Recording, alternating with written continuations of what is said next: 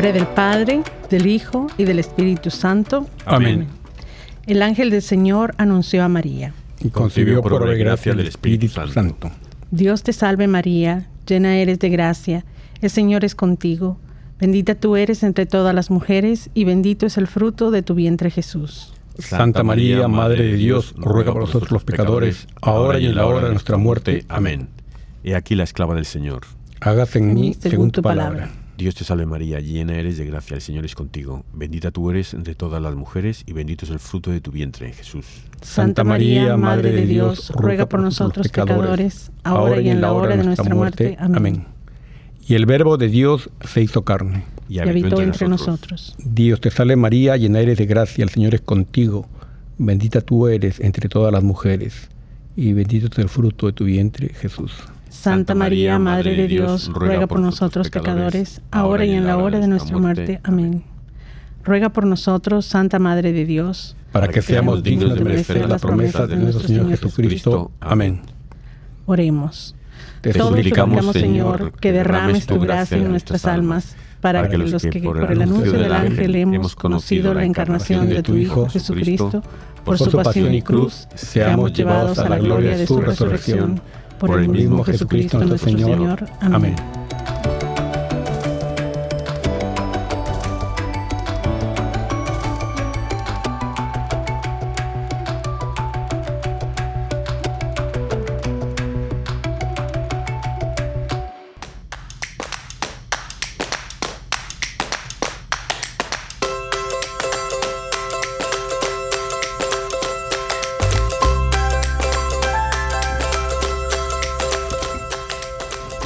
Bienvenidos todos, arrepentidos, conversos, testigos, un programa católico sobre Pedros, Bonfilios, restitutas, Pantagatos y otros pecadores empedernidos. Bienvenidos a todos, feliz lunes y aquí estamos con todos ustedes. ¿Ustedes?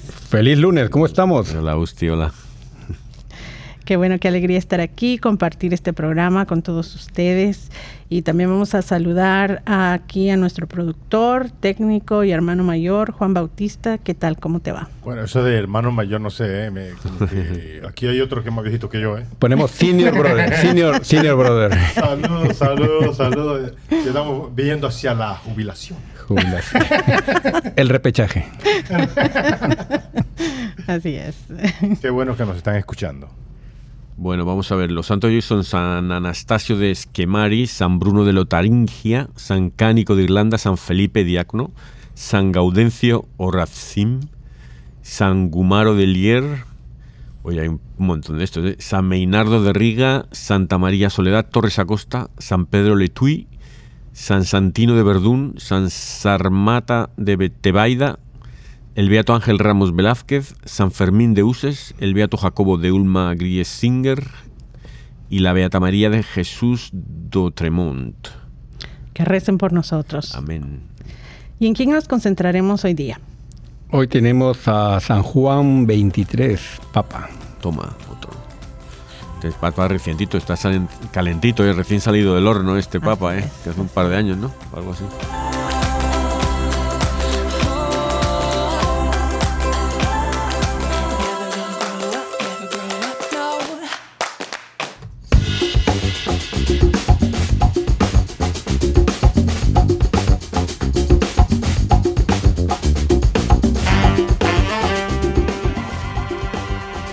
Pues hoy día vamos a empezar a hablar de el Papa Bueno, su Santidad San Juan 23, quien como muchos de ustedes sabrán es una persona, un santo que tiene mucha consecuencia ah, en nuestra iglesia hasta el día de hoy. Desde cómo escuchamos la misa hasta cuál es la catequesis social de la iglesia católica. Tiene una vida súper interesante y quisiera empezar diciendo algo que me llegó mucho y que él decía constantemente, solo por hoy trataré de vivir exclusivamente al día, sin querer resolver los problemas de mi vida todos de una vez. Me parece que esto encapsula el hecho de que es un hombre moderno, un hombre de esta época, que sabía que la vida nos estaba llevando a mil por hora y él quería que paráramos, nos concentráramos y pudiéramos tener perspectiva de lo que hacíamos. A pesar de que él eh, nació en el año 1881, es un hombre moderno, un santo moderno. Eh, él nació en el norte de Italia, en un pueblo llamado Bérgamo, y él es el cuatro de tres hermanos. El día que nació, ese día lo bautizaron en su parroquia y muy a temprana edad, a, temprana edad eh, todo el mundo se dio cuenta que tenía mucha inteligencia y se va a los 11 años a estudiar al seminario de Bérgamo. Y ahí una persona que fue clave en su vida, don Luigi Isaki, ah, lo admitió a la orden franciscana seglar. La semana pasada hablábamos de la espiritual franciscana y aquí podemos ver qué impacto tuvo en otro santo.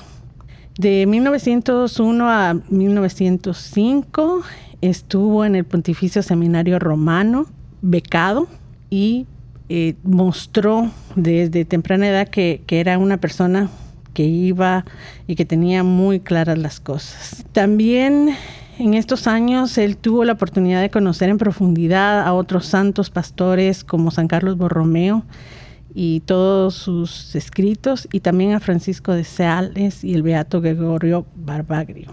Son personas e ideas que lo marcaron bastante.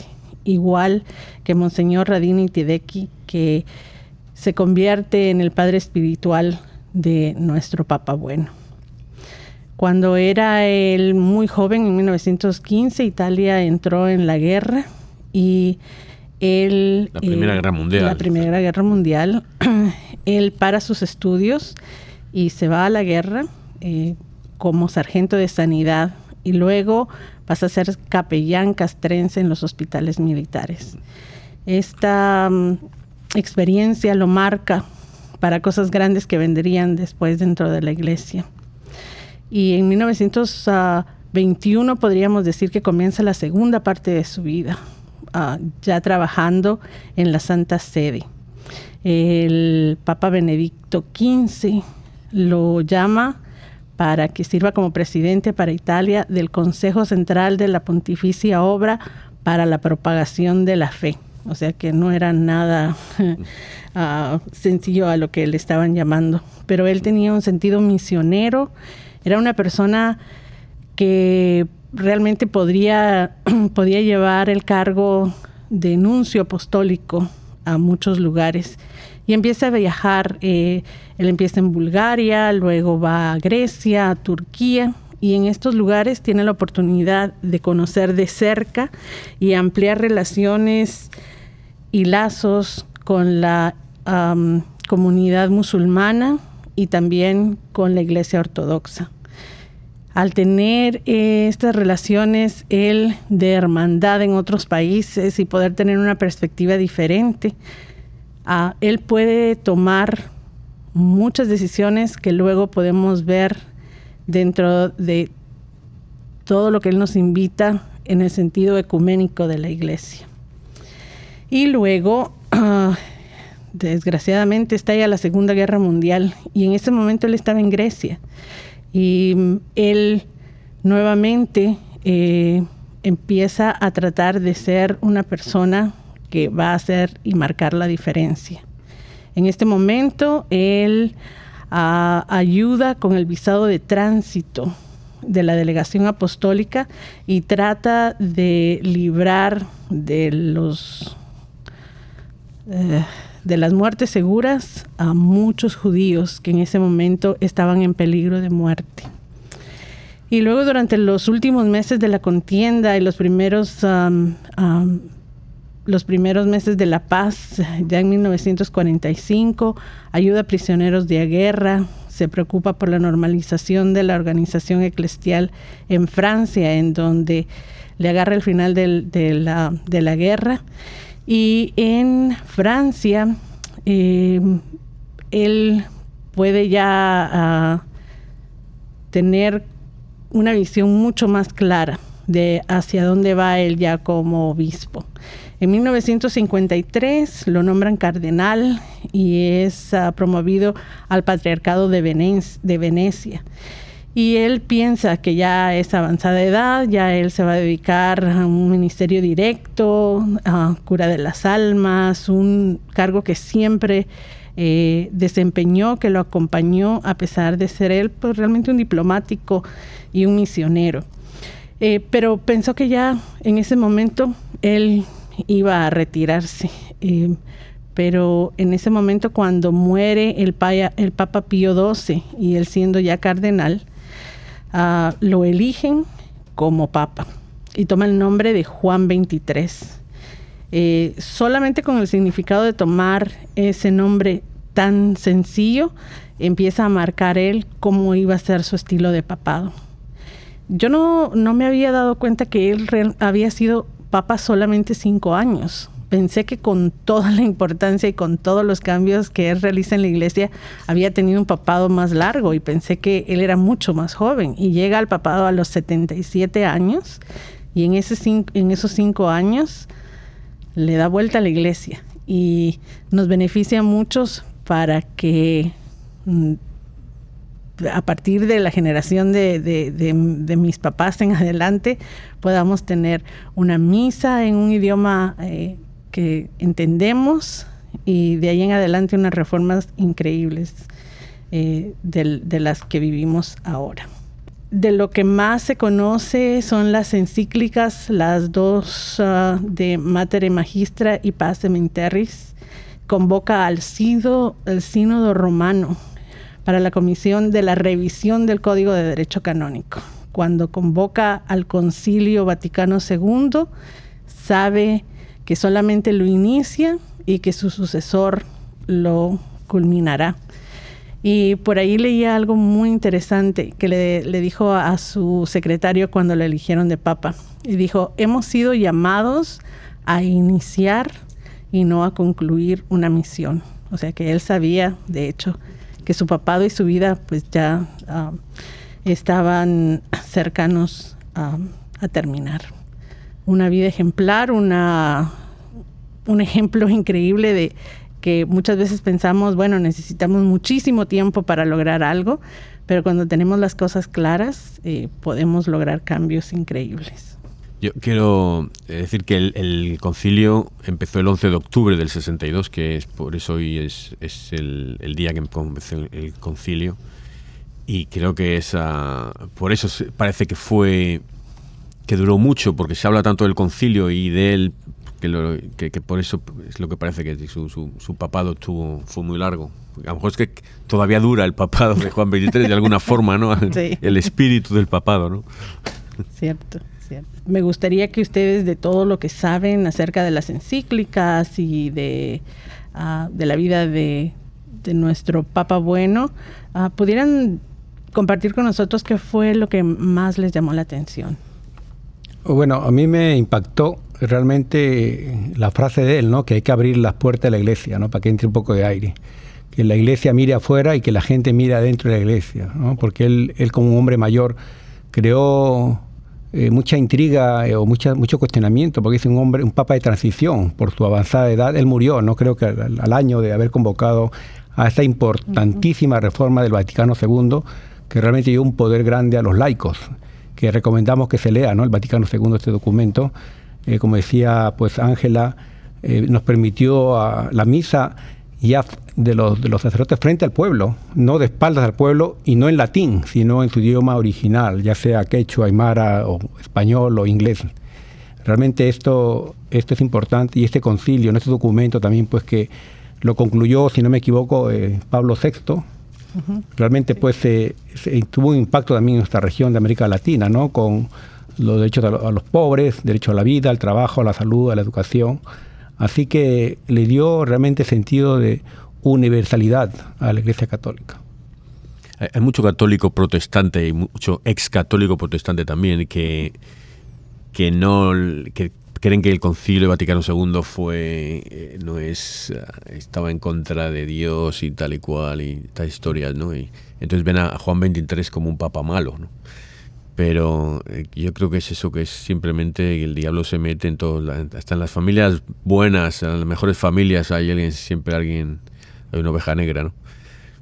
Pero yo creo, con esas encíclicas, porque las dos que has nombrado son muy, son muy conocidas, cuando la gente habla de encíclicas, estas dos son, se, nombran mucho, cuando...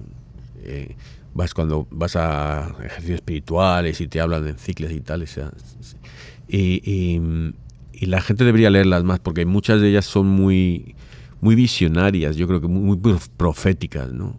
Eh, también las de Pablo VI tiene alguna, ¿no? Entonces eh, eh, lo, ves y son, y lo que dices, son muy actuales, ¿no? O sea, es como, como que ellos estaban viendo cómo íbamos a estar nosotros ahora y, nos están diciendo algo, ¿no? Yo, he leído, no muchas, pero alguna de pues del, siglo XIX, de 1890 y tanto, donde no sé qué papa era, León, algo así, ¿no? Y, digo, y estaban escritas para ahora, porque, hablaba de los medios de comunicación, fíjate, en esa época hablaba yo del cine, empezaba a salir y ya hablaban del cine y cosas así. Y digo, joder, son cosas muy, muy actuales. Y, si ves, y si lees, por ejemplo, a Cervantes, tiene, tiene cosas, tiene crítica del teatro, de, fíjate qué, año era, en 1600 y pico, 1400 y pico, no me acuerdo. Pero el caso es que lo lees y parece que está criticando también la televisión o el teatro de ahora o, el cine, ¿no? O sea, que es, es, muy actual. Nosotros, los hombres, no cambiamos, cambiamos cómo hacemos las cosas, o a lo mejor lo hacemos más bonitas o con más tecnología, pero seguimos siendo los mismos, cometiendo los mismos pecados, ¿no? Sí. nuestro santo, eh, cuando estaba leyendo un poquito, me gustó mucho el hecho de que él era una persona que realmente profundizaba en el momento y que ponía atención a todo lo que estaba pasando a su alrededor y que por medio de la oración y su fe podía ver lo que venía y por eso la urgencia de él de elaborar una nueva teología de los misterios de Cristo, como él lo dijo, lo, dijo, del mundo físico, del tiempo y las relaciones temporales.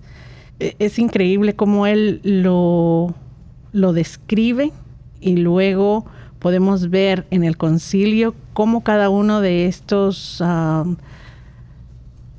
de, cada uno de estos topics, eh, de, cada una de, estas ideas, se elabora y se va cambiando la manera de presentar la palabra de Dios a las personas. Y él decía, tenemos que evaluar la historia, Ah, tenemos que hablar del pecado, del hombre, del nacimiento, de los alimentos y la bebida, del trabajo, de la vista, del oído, del oído, del lenguaje, de las lágrimas y de la risa, de la música y de la danza, de la cultura, de la televisión, del matrimonio, de la familia, de los grupos étnicos y del Estado, de la humanidad toda.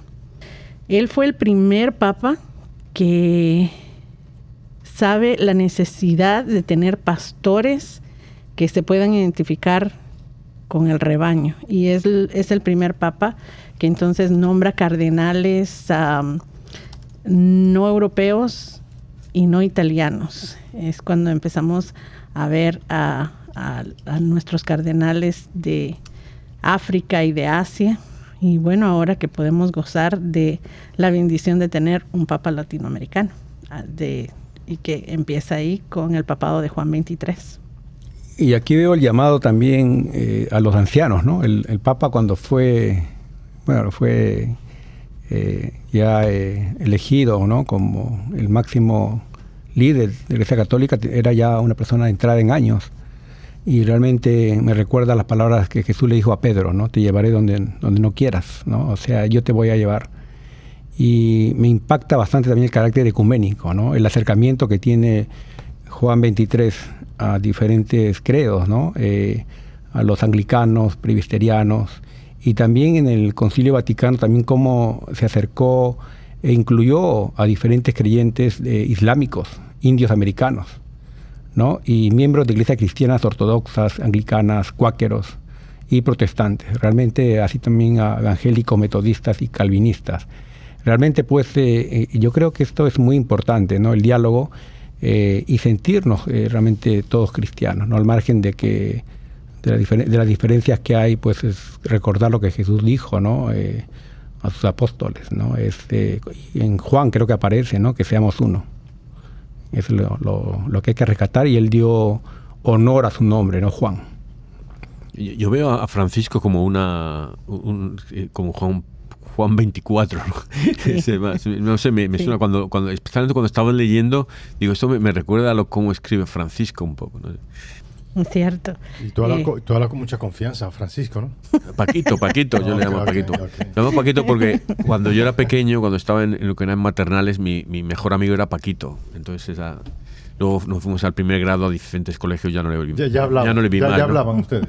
sí, Entonces, por eso, siempre que hay en Francisco me acuerdo de, mi amigo Paquito. Entonces, lo digo con amor. Ah, muy bien, muy bien. Eso. Eh, fue, fue increíble y también el hecho de que podemos beneficiarnos hoy de que él insistió y, mm, y pudo encontrar por medio de, de su espiritualidad y de su fe, el poner al día la iglesia, adecuar su mensaje a estos tiempos modernos que tanto los necesitamos y de una manera actualizada para que lo podamos entender, porque yo creo que Juan 23 sabía que había que hablarle a la gente eh, de la manera más sencilla y clara posible para que pudiéramos entender el mensaje. Y lo que usted decía acerca de dejar entrar el aire, el nuevo aire del Espíritu Santo y que la gente también viera, pudiera tener la oportunidad de ver dentro de la iglesia, eh, me parece no solamente una, um, una señal así visual bien clara, pero que encapsula lo, lo que fue el papado de, de Juan 23. y un símbolo hermosísimo es el hecho de que es el Papa Francisco, que es el primer pontífice, pontífice hispanoamericano, quien el 27 de abril del 2014 lo canoniza. Entonces es como que se van cerrando círculos en nuestra iglesia y que, que nos bendicen increíblemente.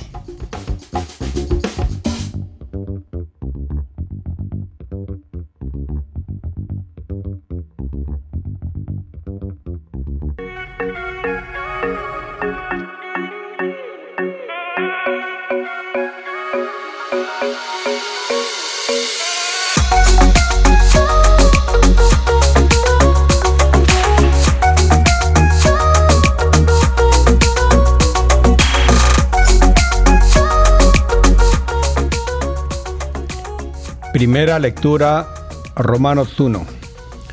Pablo, siervo de Cristo Jesús, apóstol por vocación, escogido para el Evangelio de Dios, que había ya prometido por medio de sus profetas en las Escrituras Sagradas acerca de su Hijo, nacido del linaje de David según la carne, constituido Hijo de Dios con poder, según el Espíritu de Santidad, por su resurrección de entre los muertos, Jesucristo, Señor nuestro, por quien recibimos la gracia y el apostolado para predicar la obediencia de la fe, a gloria de su nombre entre todos los gentiles, entre los cuales os contáis también vosotros, llamados de Jesucristo, a todos los amados de Dios que estáis en Roma, santos por vocación, a vosotros gracia y paz, de parte de nuestro Padre y del Señor Jesucristo.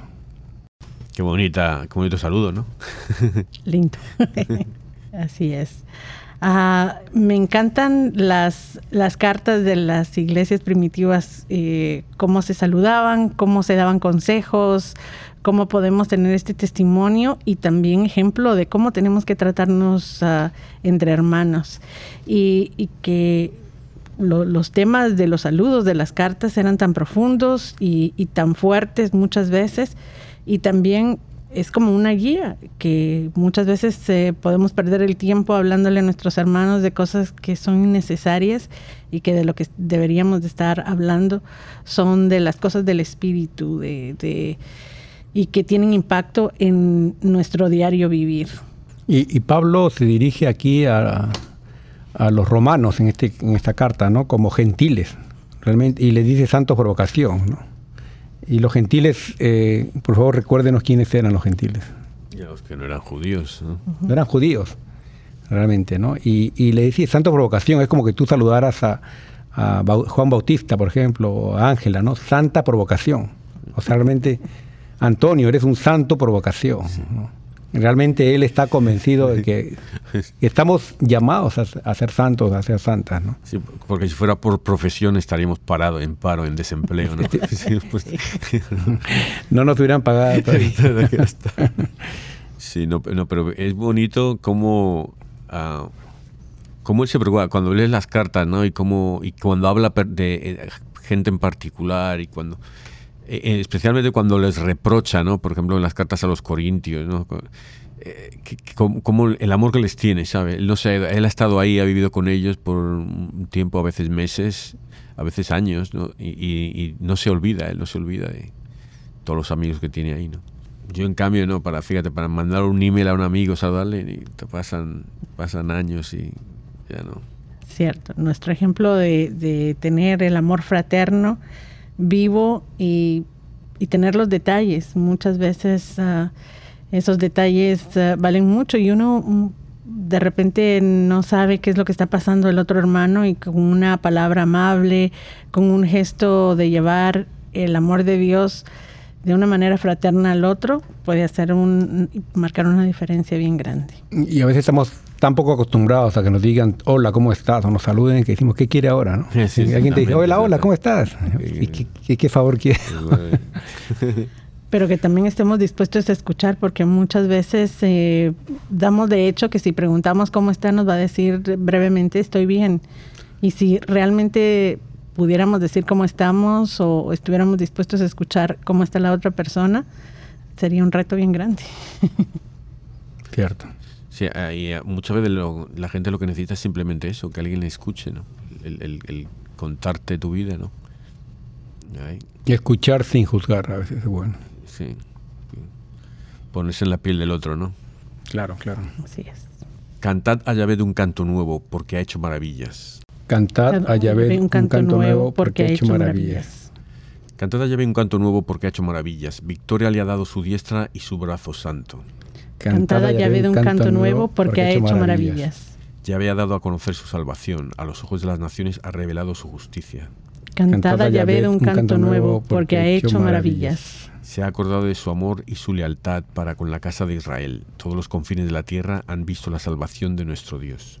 Cantada Yahvé un canto nuevo porque ha hecho maravillas. Aclamad a Yahvé toda la tierra, estallad, gritad de gozo y salmodiad. Cantada Yahvé un canto nuevo porque ha hecho maravillas.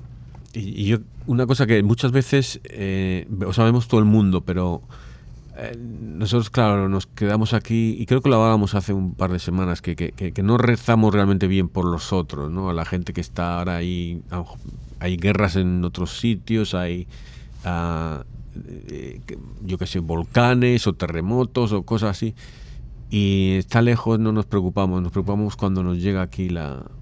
Nos, nos duele, que nos pisan el pie a nosotros cuando nos, empezamos a preocupar. Y, no, eh, tenemos que ser hermanos porque en el cielo vamos a ir, todos los que vamos al cielo vamos a ir así, de los de aquí, los de las antípodas, ¿sabes? De, Nueva Zelanda, de Marruecos, de, de, todos lados, ¿sabes? Entonces hay que hacer más, más hermandad, ¿no? ¿cierto? Y conociendo nuestra iglesia o conociendo el mensaje que es el que tenemos que llevar, eh, se nos va a hacer más fácil. Porque yo creo que es muy cierto, nadie puede dar lo que no tiene. Y aunque tengamos las mejores intenciones, pero si eh, de lo que está lleno nuestro corazón o nuestra mente es otra cosa, es lo que eventualmente vamos a, compartir. Entonces, me recordó esto la lectura de Corintios, ah, en donde dice que si, si no hacemos las cosas con amor, aunque hagamos maravillas, aunque le demos de comer a millones de gente, si no viene desde eh, el corazón y realmente con amor, es un gesto lindo, es una manera de pues ayudar, pero no va a traer un cambio, ah, porque estamos satisfaciendo nuestro ego o lo que pensamos que podemos resolver, pero no realmente la necesidad. entonces, creo que hace como un mes hablábamos acerca de eso, de que ah, teníamos que saber cómo es que se ayuda también. Y cuando se ayuda o cuando hacemos algo realmente con amor, tenemos como que el camino más claro para poder hacerlo. Sí, a veces no queremos ayudar porque, bueno, es una excusa el no saber qué hacer para no ayudar, ¿sabes? Entonces, ah, no, te ayuda y ya te dirán lo que tienes que hacer, ¿sabes? Somos malos samaritanos en ese caso. Sí, sí, oramos nomás, oramos y Sí, vamos, pasamos, uy, es, muy grande, yo no puedo con eso, yo le dejo el tirar en el suelo, ¿no? No, no, y es más fácil este, hacerse loco. Sí. ¿Sí o no? Sí, eso te digo. ¿eh? Pues, Cierto. Tú, tú sabes eso. sí, o, dejarnos vencer porque el problema es demasiado grande. Bueno, si le doy a este, pero y los demás hambrientos del mundo, o los demás pobres, o las demás guerras, eh, ¿qué hacer? Pero si todos empezamos a poner un granito de arena, ahí ya vamos haciendo la diferencia. la mirada a los ojos del, homeless, ¿no? Del sin techo, ¿no? Que pasamos todos sin mirar como si fuera un poste de luz ahí, ya, es, parte del, de la, de la, del, del paisaje, de la escena de, la ciudad, ¿no?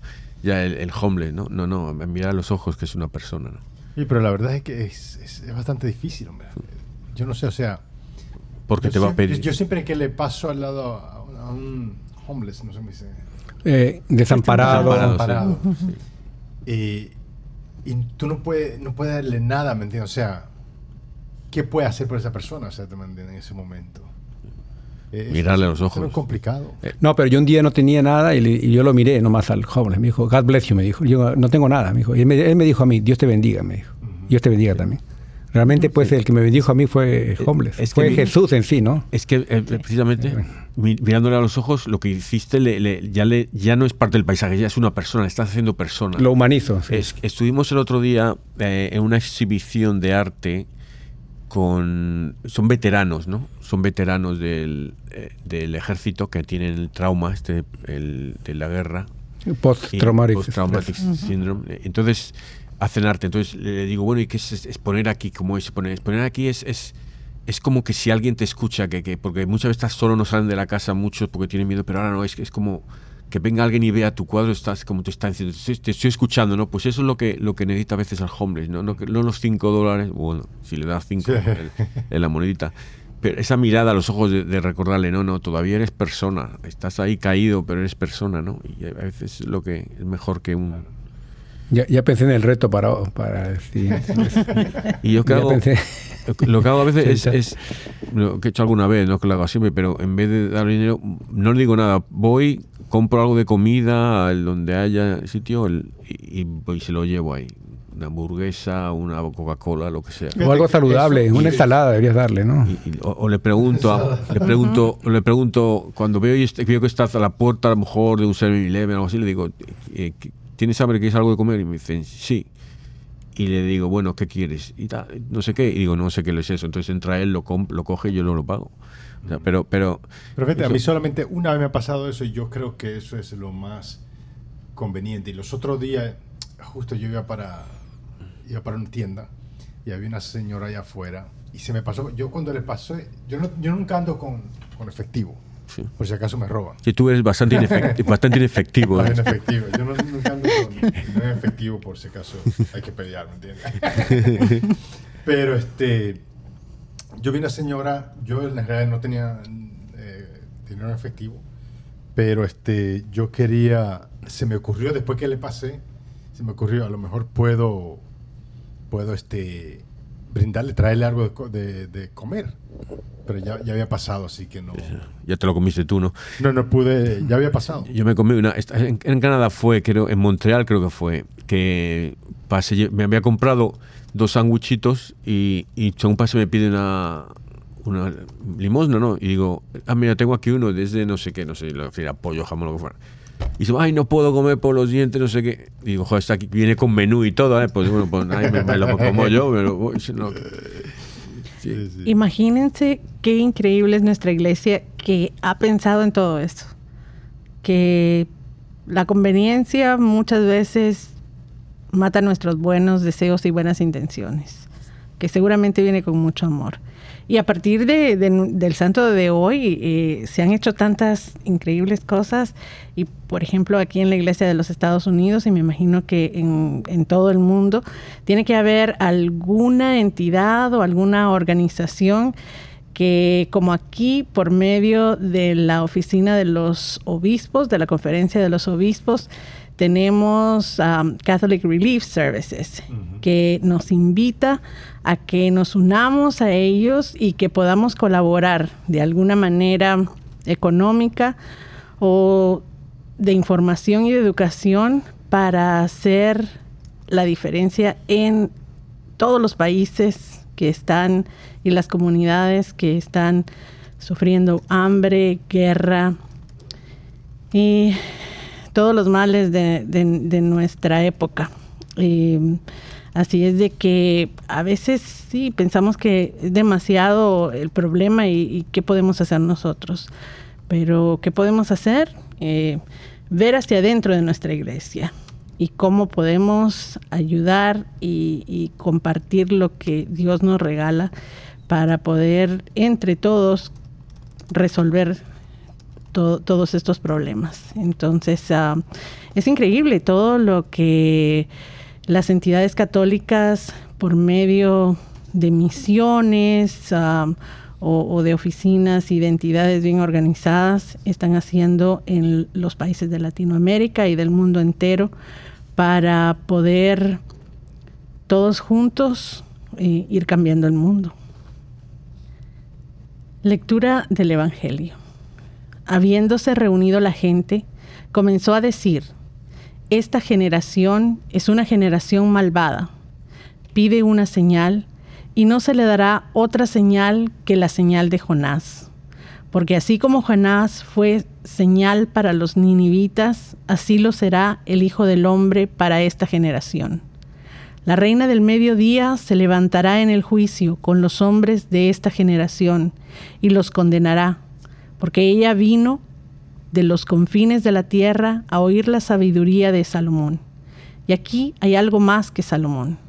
Los ninivitas se levantarán en el juicio con esta generación y la condenarán porque ellos se convirtieron por la predicación de Jonás y aquí hay algo más que Jonás.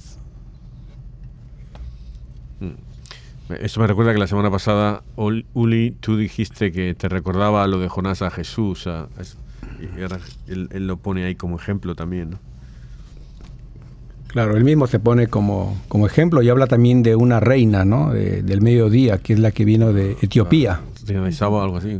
Y por eso que hay una, una, una comunidad fuerte de judía allá en Etiopía.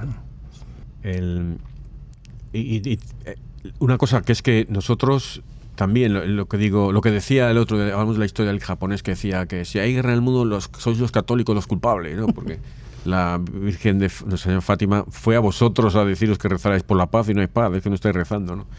Pues, pues igual nosotros que tenemos fe vamos a, y la verdadera, vamos a recibir castigos más fuertes que...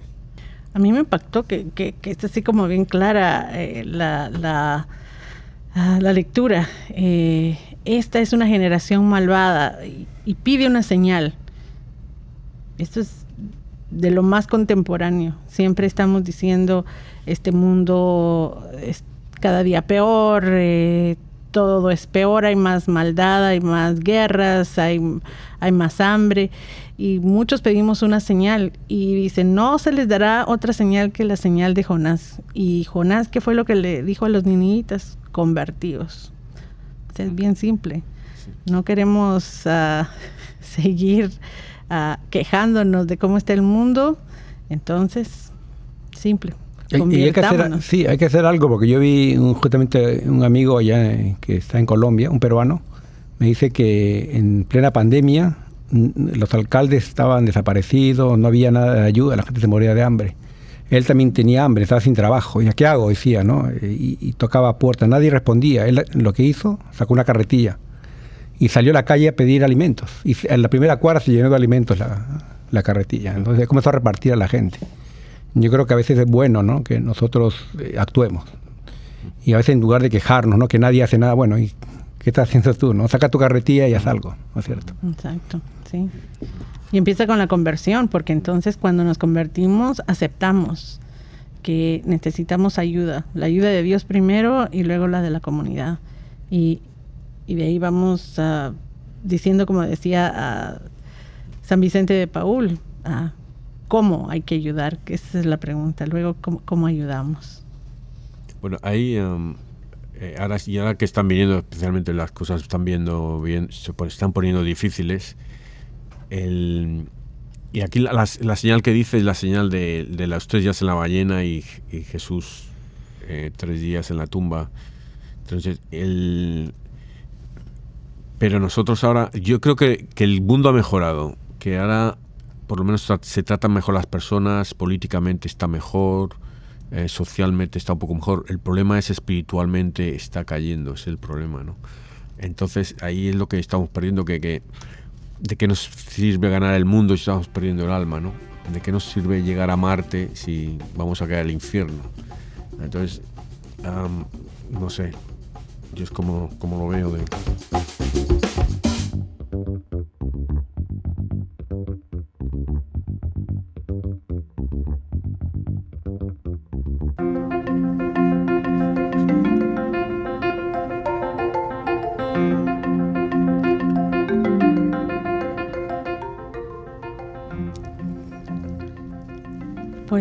Hermanos, eh, en la moraleja de hoy podemos tener bastantes uh, lecciones de vida.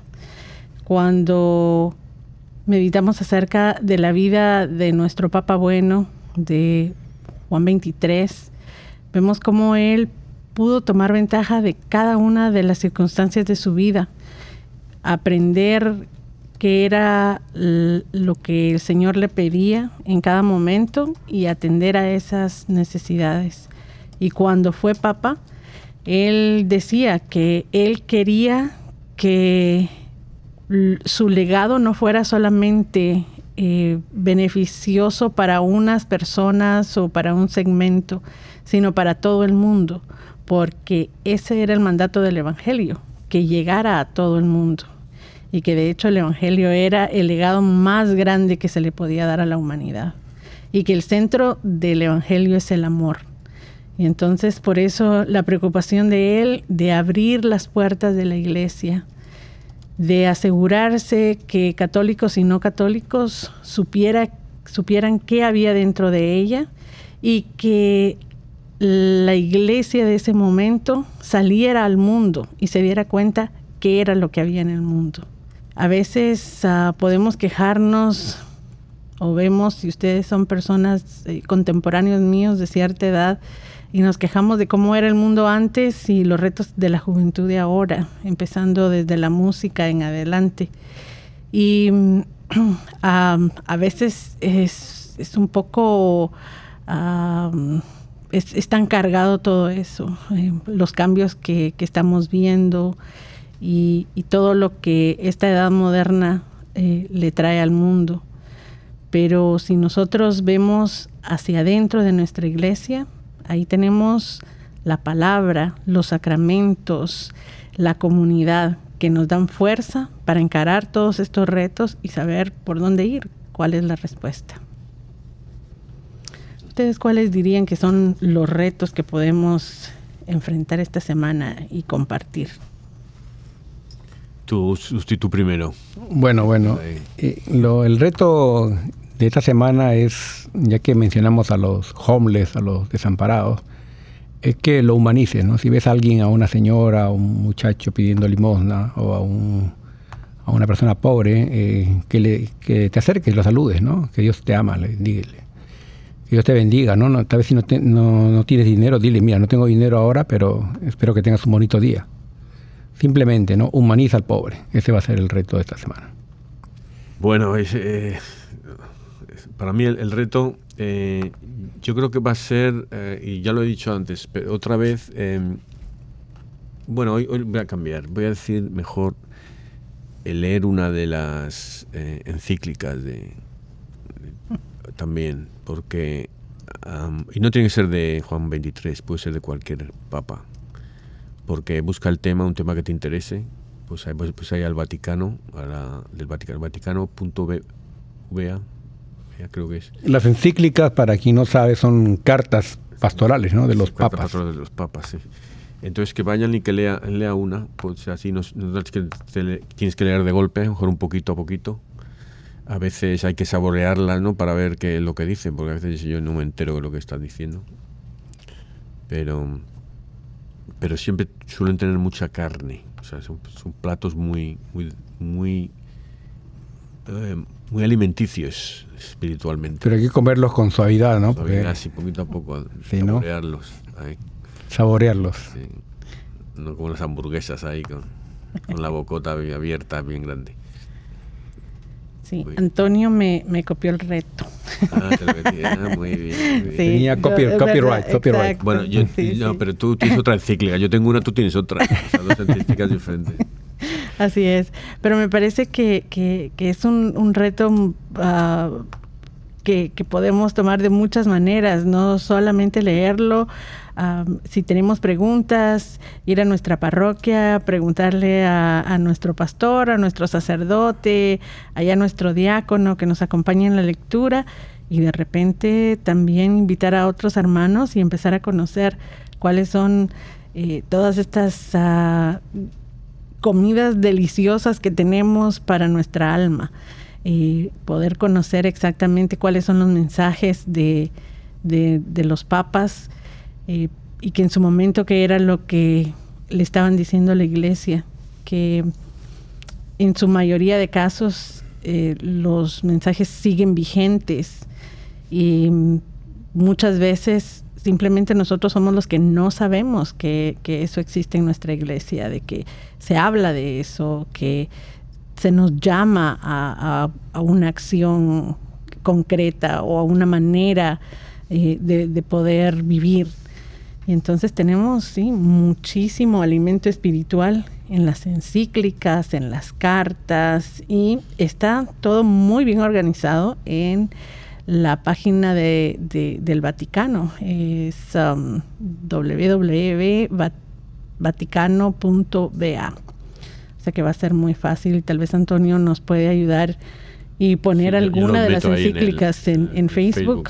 Exacto, para que las puedan encontrar facilito. Y otra cosa, no solo las encíclicas, pero todas las lecturas de los, los escritos de los primeros uh, santos, los padres de la iglesia, ¿no? San Agustín, ¿no? Por ejemplo. Agustín, sí, o, o, más viejos ahí, San uh, Policarpio, San Juan Crisóstomo, esto, estos. O las santas, ¿no? Santa Teresa. Santa Teresa, que es esta semana, es el, su santo, el 15. Santa Teresa de, Santa Teresa de la Cruz de Ávila, ¿no? sí, sí, Eso fue hace unas una semana, creo. Dos semanas. Yo creo que alguien lo. No, es, el 15. Santa Teresa de Jesús, porque yo saludé a mi amiga María Teresa, la saludé por el día de Santa Teresa. es que tantas Teresas que a lo mejor te está. Exacto, a, lo mejor nos estamos confundiendo de Teresa, pero yo creo que es el 15 de, de octubre. Aquí va a ver el Daily, lo ven los líderes, el el 15 de octubre, Santa Teresa de Jesús. Esa está, esta, doctora de la iglesia, esa es. Exacto. Entonces podemos, podemos ir a, este website y empezar a, educarnos, a adquirir conocimientos acerca ah, de toda la riqueza que tenemos en la iglesia y que nos van a ayudar mucho a resolver no solamente dudas, preguntas, pero también que nos van a llenar de fuerza para poder seguir adelante y, poder con todos los retos que muchas veces pensamos que son eh, insuperables, eh, pero, pero no, con la ayuda de Dios, ahí vamos adelante.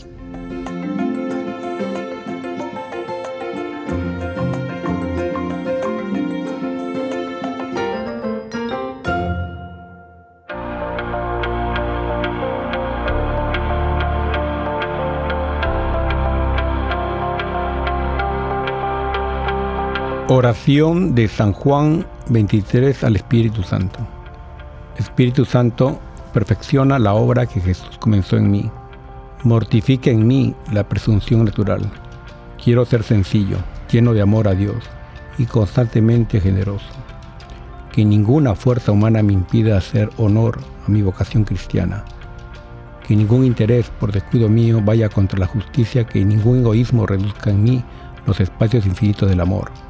Que la efusión de tu espíritu de amor venga sobre mí, sobre la iglesia y sobre el mundo entero. Amén. Santo Apóstol Santiago, a quien Cristo, camino, verdad y vida, mostró su predilección, Tus presenciaste junto a Pedro y Juan los grandes acontecimientos de su vida y fuiste testigo de la curación de tantos enfermos que él realizó. En ti encontró la disponibilidad para beber su cáliz, siendo tú el protomártir de los apóstoles.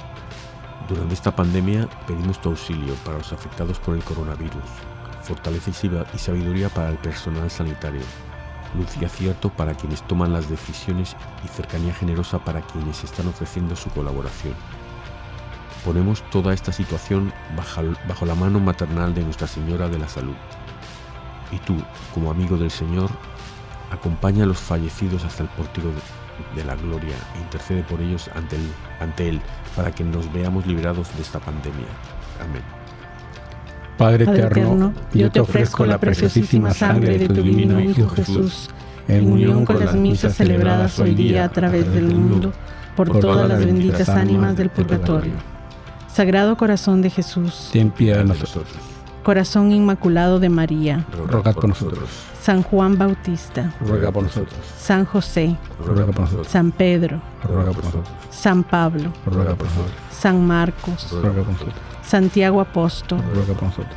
San Francisco de Asís, ruega por nosotros. Santa Clara, ruega por nosotros. San Bienvenido Scotiboli, ruega por nosotros. Beato Álvaro de Córdoba, ruega por nosotros. San Mario, ruega por nosotros. San Bonfilio, ruega por nosotros. Santa Restituta, ruega por nosotros. San Pantagato, ruega por nosotros. Beato Carlo Acutis, ruega por nosotros. San Pedro Canicio, ruega por nosotros. Santa Faustina, ruega por nosotros. San Baro de Egipto, ruega por nosotros. San Barón, ruega por nosotros. San Ateo, ruega por nosotros. San Ustad Sades, ruega por nosotros. San Antonio, ruega por nosotros. San Andrés, ruega por nosotros. Ángeles Custodios, rogad por nosotros. En el nombre del Padre, del Hijo y del Espíritu Santo. Amén.